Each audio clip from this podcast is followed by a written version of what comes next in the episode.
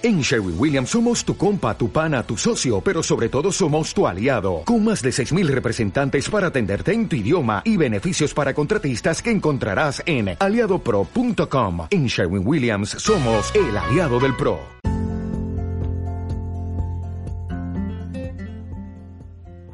Hola amigos, bienvenidos a una emisión más de Radio Zancadas. El día de hoy estoy muy contento porque nos acompaña una vez más Isabel. Isabel, bienvenida a esta misión que vamos a tener el día de hoy.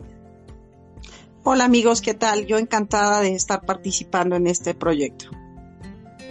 Y el día de hoy me gustaría que fuera una emisión más alegre, que nos compartieras esa parte positiva que trajo este padecimiento, todos los cambios que hubo de manera positiva, porque yo creo que a pesar de que es un momento difícil, un momento complicado, siempre existe la parte positiva.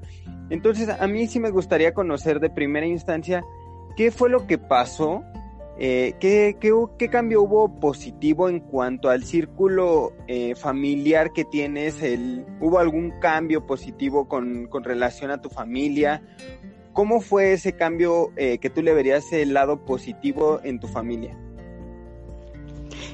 Pues efectivamente hubo muchas cosas positivas en el aspecto familiar, ya que mi familia no vive cerca, viven en, otro país.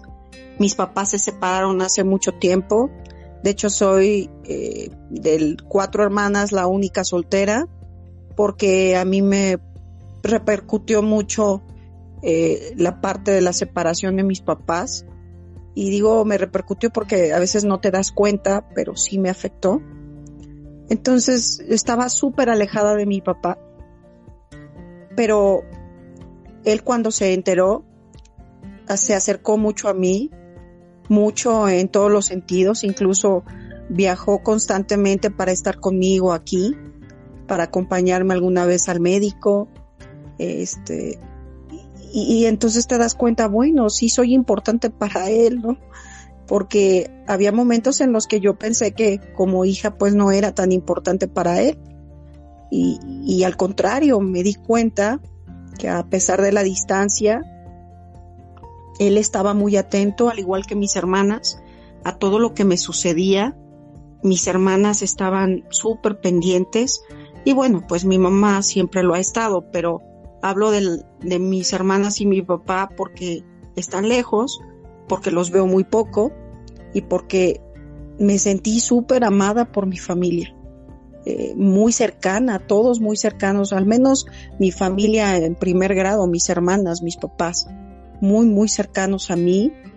Me sentí muy amada por todos y, por muchos amigos también que estaban a mi alrededor y que todo el tiempo estaban ahí para, eh, ayudarme, para acompañarme. Y eso, bueno, es un, em, una situación que a veces no la valoramos hasta que no estamos en una circunstancia así como esta, ¿no? En la que nuestra vida eh, se vuelve incertidumbre.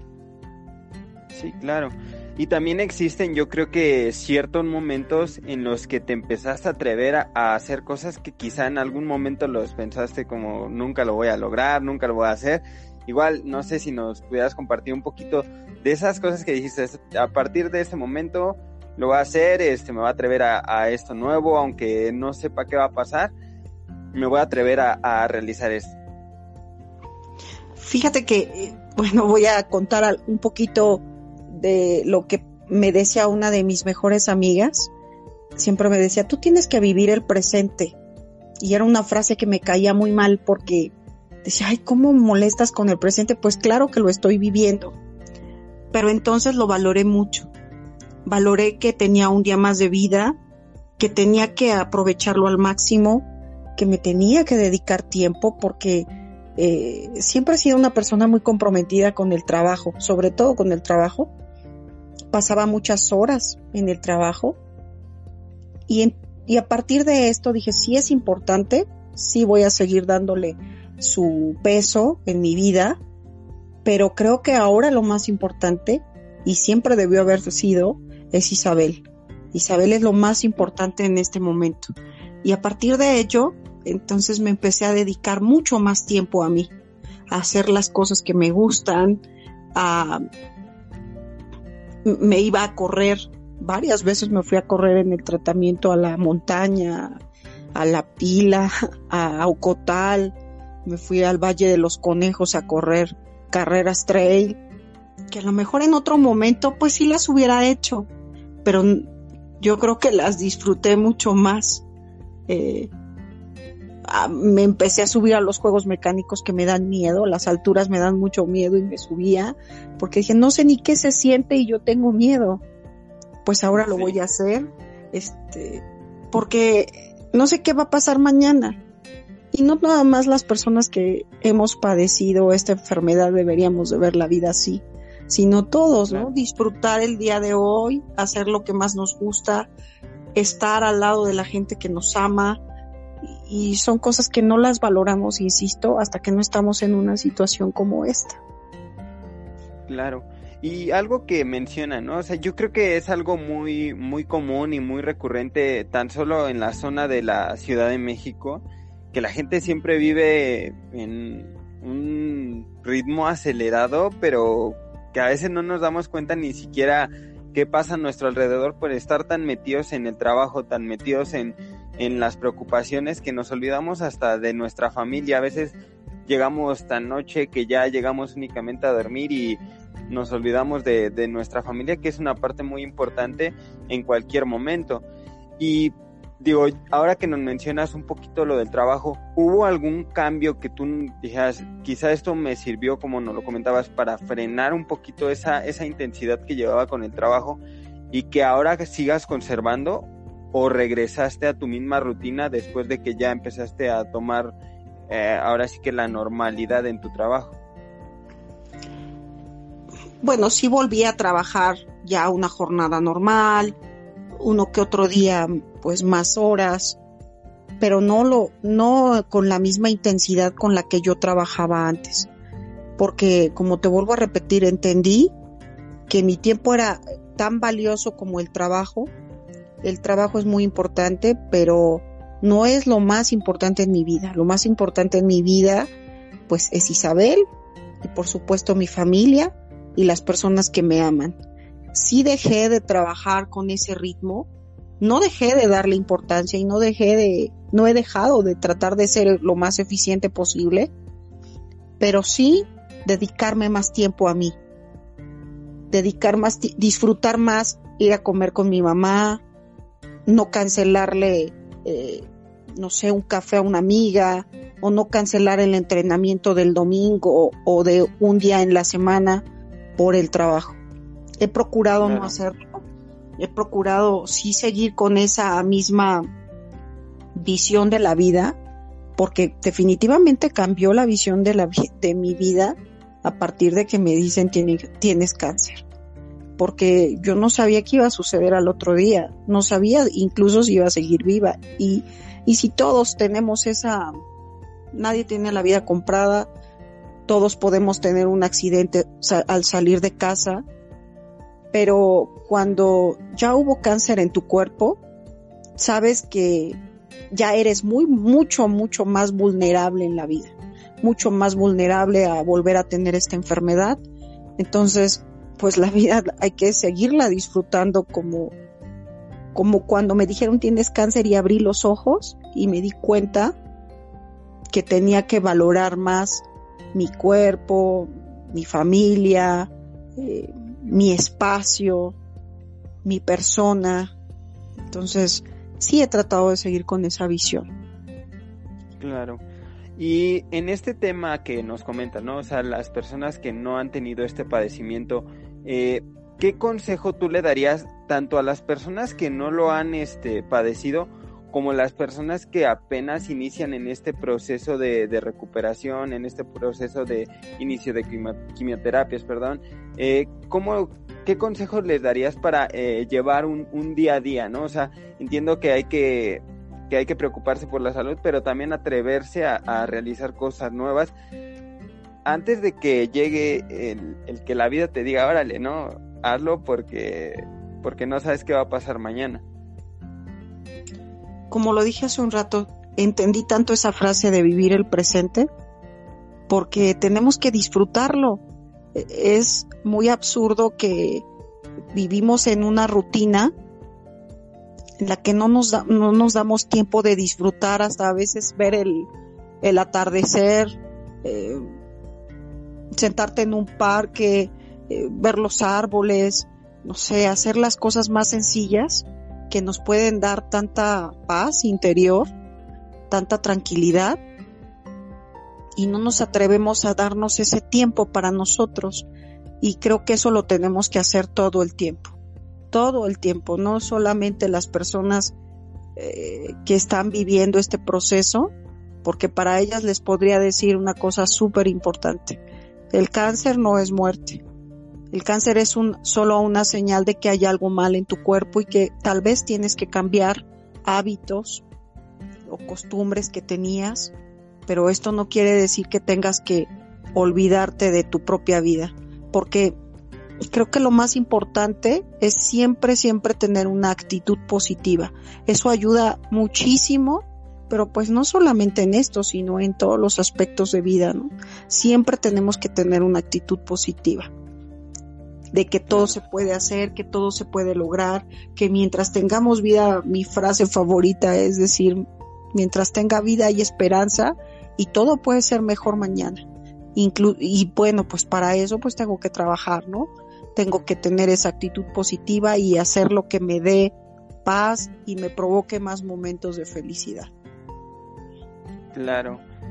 Pues eh, ha sido muy interesante los que, lo que nos comentas. Y dime, digo, los que ya te conocemos sabemos que el atletismo forma una gran, este, bueno, una parte muy importante durante este tratamiento, este proceso que llevaste.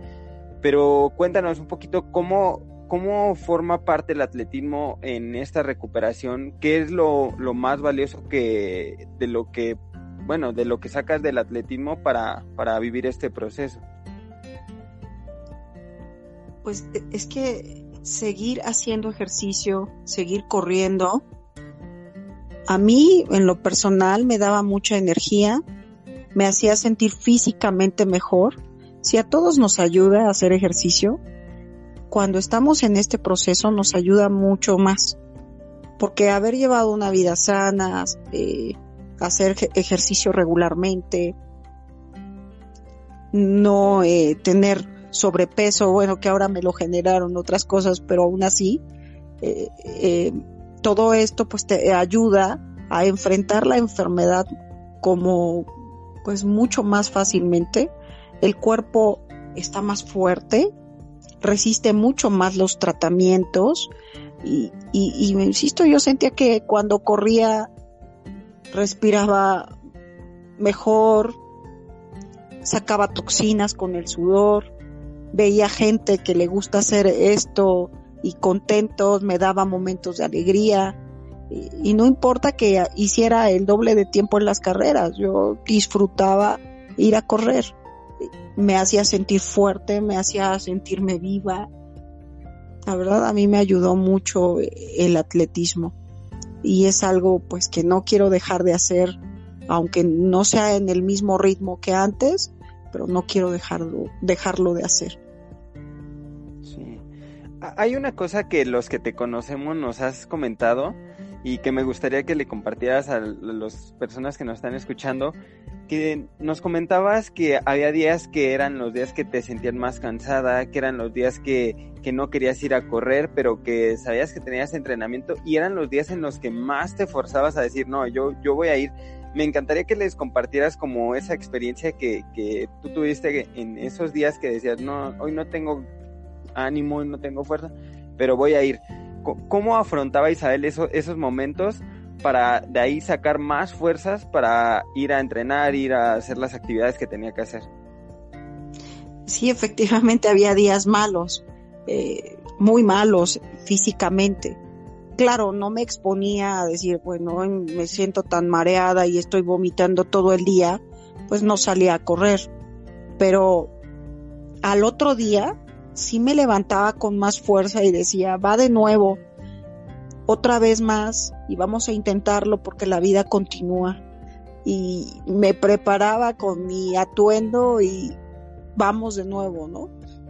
Decía yo, me ponía nuevamente el disfraz porque pues como estaba pelona, no tenía cejas, no, este, mi cara se hinchó, pues yo me arreglaba, me ponía mis pestañas postizas, salía lista nuevamente a decir, pues va de nuevo, hoy lo voy a intentar y hoy va a salir mucho mejor y voy a estar mucho mejor. Cuando hacía eso, era increíble cómo mi cuerpo tenía más energía, tenía incluso mi actitud cambiaba, estaba más contenta, eh, estaba más animada a continuar, a enfrentar lo que seguía, porque eh, no, la verdad es que no me dejé caer, no, a pesar de los malos ratos, no me dejaba caer. Decía, esto ya pasó, esto es momentáneo, porque todo en la vida pasa. Nada va a ser eterno y esto va a pasar. Así que vamos de nuevo. Y de esa manera lo enfrentaba el día a día, ¿no? Wow. Pues una excelente experiencia la que nos compartes y también dando pie un poquito a lo que se vienen en siguientes emisiones, que es ese choque que tuviste al verte sin cabello, eh, cómo fue el que afrontaste este tema, te costó trabajo, no te costó trabajo, pero pues eso ya lo, dejaremos para un, siguiente episodio. Espero pues les haya gustado a, a nuestros radioescuchas este episodio. Isabel, de nuevo muchísimas gracias por seguir, compartiendo estas experiencias, estos momentos, que al final eh, nosotros lo, lo estamos haciendo con la intención de compartirlo a las personas que se sienten quizá en un momento vulnerable, en un momento de bajar el ánimo. Y como lo mencionaste en algún momento, ¿no? El ánimo forma parte vital de la recuperación en este tipo de procesos. Entonces, pues me encantaría que nos sigas contando este tipo de cosas. Eh, vamos a tener más emisiones.